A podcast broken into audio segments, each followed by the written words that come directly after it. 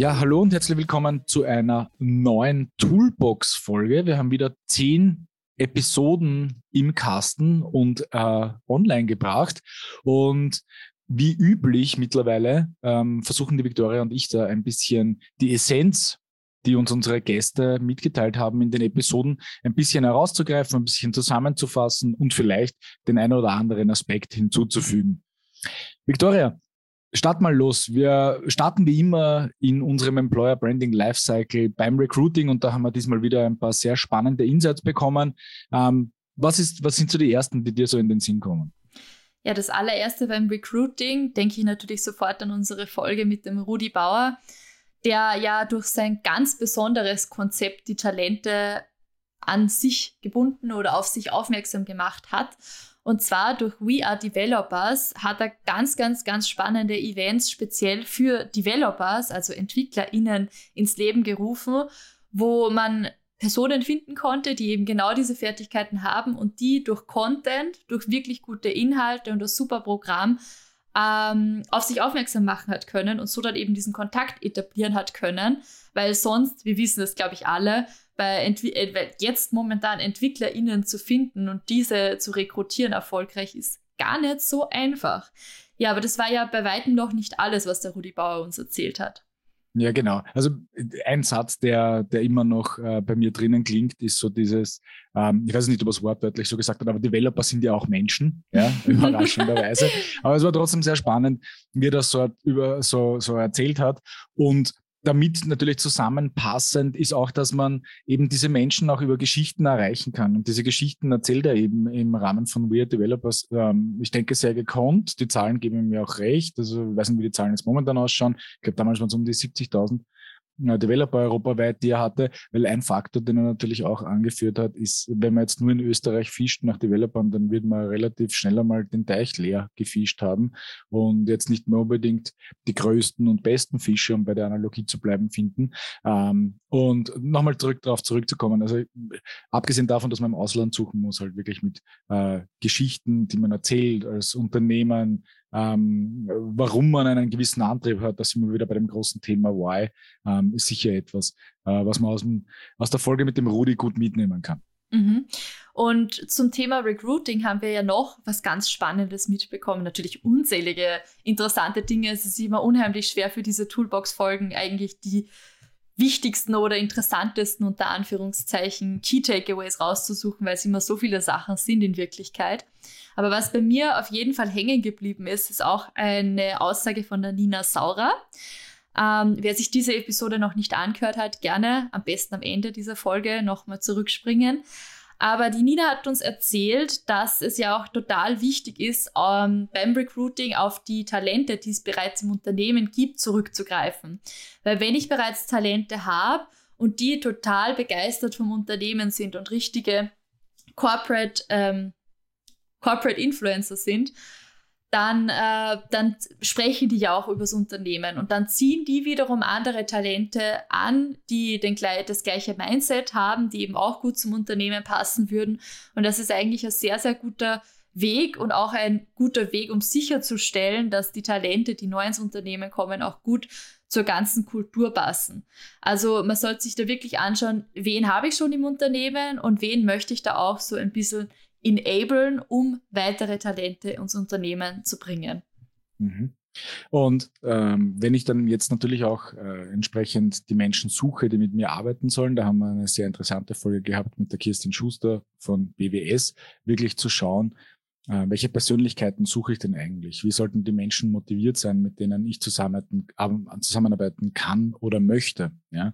Ähm, was sind die Persönlichkeitsprofile? Und ich glaube, das war ein sehr spannender Ansatz, den man dort mitnehmen kann aus dieser Folge, mal zu sagen, ähm, was suche ich denn jetzt eigentlich? Was brauche ich für Persönlichkeiten in meinem Unternehmen, damit erstens das Gefüge gut zusammenpasst, ähm, auch die Kultur, ja, das ist ein anderes großes Thema, das wir in einer anderen Folge ähm, mit äh, dem Christian Drübenbach von Great Place to Work ähm, besprochen haben, nämlich das, das Thema Unternehmenskultur an sich. Aber welche Persönlichkeiten brauche ich in diesem, äh, in, in meinem Setting und bei den Bewerbern? Genau. Persönlichkeit ist ja überhaupt ein wichtiges Stichwort, weil natürlich auch von den Talenten, die ich bereits im Unternehmen habe, sollte ich wissen, was für Persönlichkeiten da im Unternehmen sitzen und auch welche Fertigkeiten die einzelnen MitarbeiterInnen haben. Und da hat Skilltree einen richtig coolen Ansatz entwickelt, um mit Gamification, ist ja momentan sowieso gerade ein Trendwort, ähm, auch im HR äh, zu arbeiten weil die haben ein System mit eben, wie das Wort Skilltree schon sagt, ein Fähigkeitenbaum entwickelt, wo man im Unternehmen jedem Mitarbeiter, jeder Mitarbeiterin die Möglichkeit gibt, ihre eigenen Talente und Fertigkeiten zu erfassen und dann gewisse Abzeichen, also sogenannte Badges zu bekommen, das macht das Ganze natürlich dann gleich viel unterhaltsamer und auch mehr engaging von Seiten der Talente, dass sie da auch wirklich mitmachen.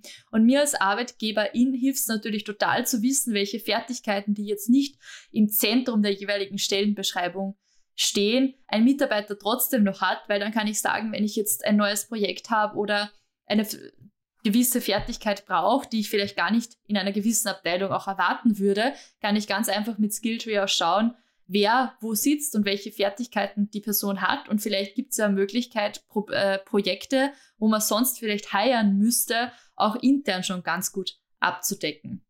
Natürlich wichtig für so einen Ansatz ist aber auch, dass entsprechend das Umfeld geschaffen ist, dass überhaupt mal ähm, so eine Möglichkeit und so ein Austausch stattfinden kann.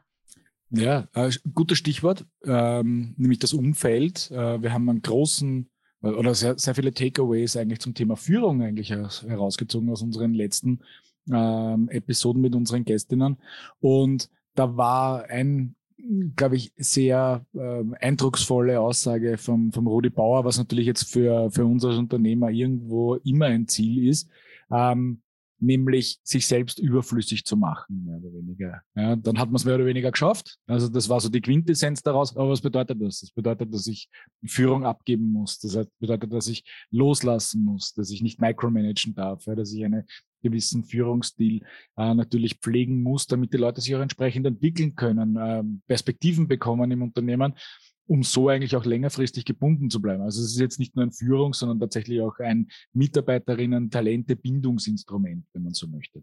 Mm, mm, auf jeden Fall. Und es ist auch wirklich ein super Stichwort, egal äh, von welchen ManagerInnen man spricht. Also egal ob im großen Unternehmen für neue Führungskräfte oder in ganz kleinen KMUs, ähm, die ganz neu erst in Führungsverantwortungen eingeführt haben ähm, egal wem eigentlich, ist es total wichtig, dass man schaut, dass man auch Talente heiert, die jetzt nicht die gleichen ähm, Skills haben als wie man selbst.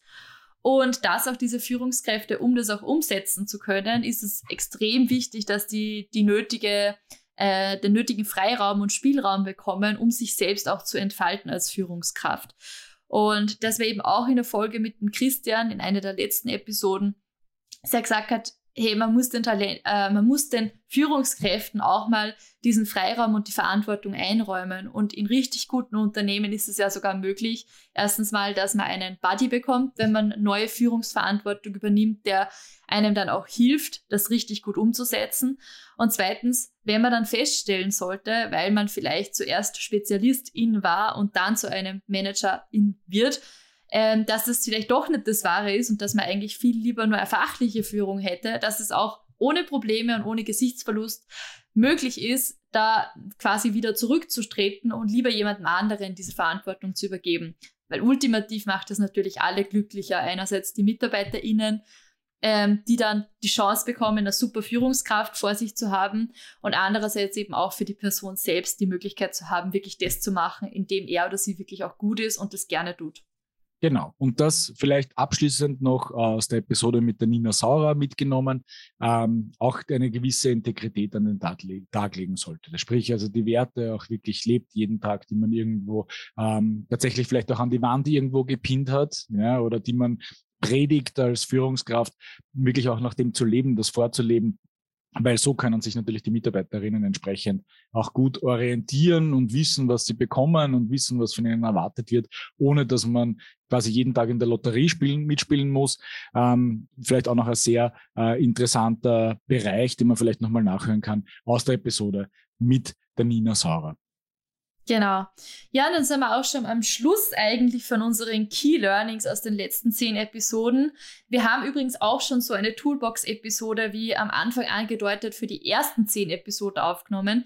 Ich weiß nicht, René, wie es dir geht, aber ich finde es ja total wahnsinnig, dass wir jetzt schon bei Folge 21 sind, obwohl es diesen Podcast ja eigentlich erst sieben Monate gibt. Ja. Mich nicht täusche. ja. Wir sind da sehr konsequent, muss man sagen. Nur ja. Können wir uns jetzt ruhig mal ein bisschen selber loben. Ja, ja und vor allem in unsere Sinne, Gäste in, auch genau, loben. Absolut, genau. Unsere Gästinnen loben. Und in diesem Sinne freuen wir uns natürlich auch über Lob, aber natürlich auch über Kritik, Feedback und vielleicht das eine oder andere Key Takeaway, das wir jetzt hier in dieser Toolbox-Folge vielleicht übersehen haben aus den letzten Episoden, die entweder unseren Gästinnen, die diese Toolbox-Folge jetzt hören, oder natürlich unseren lieben Zuhörerinnen vielleicht doch wichtig ist, doch zu erwähnen. Ähm, Kommentiert es gerne und wir werden das dann gerne in einer der nächsten Folgen nachreichen als fehlendes Element.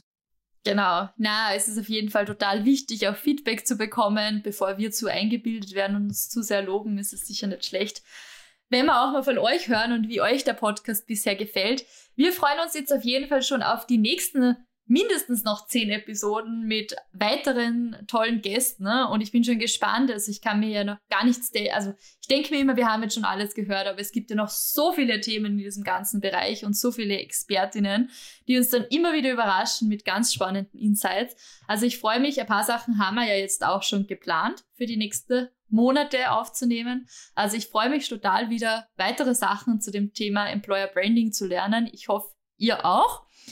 Und ohne jetzt weiter in der Vergangenheit oder Zukunft zu schwelgen, würde ich sagen, wir wenden diese Folge. Danke fürs Zuhören, wie immer. Folgt uns gerne auch auf Social Media, da teilen wir auch immer wieder spannende Insights, Updates, Fakten über das Thema Employer Branding auch zwischen den einzelnen Podcast-Episoden und das verkürzt euch quasi die Zeit von einer zur nächsten Episode. Äh, wir freuen uns, wenn ihr wieder mit dabei seid und wünschen euch noch eine gute Zeit bis dahin. Das war der Talent for Glory Podcast. Welche Story erzählst du?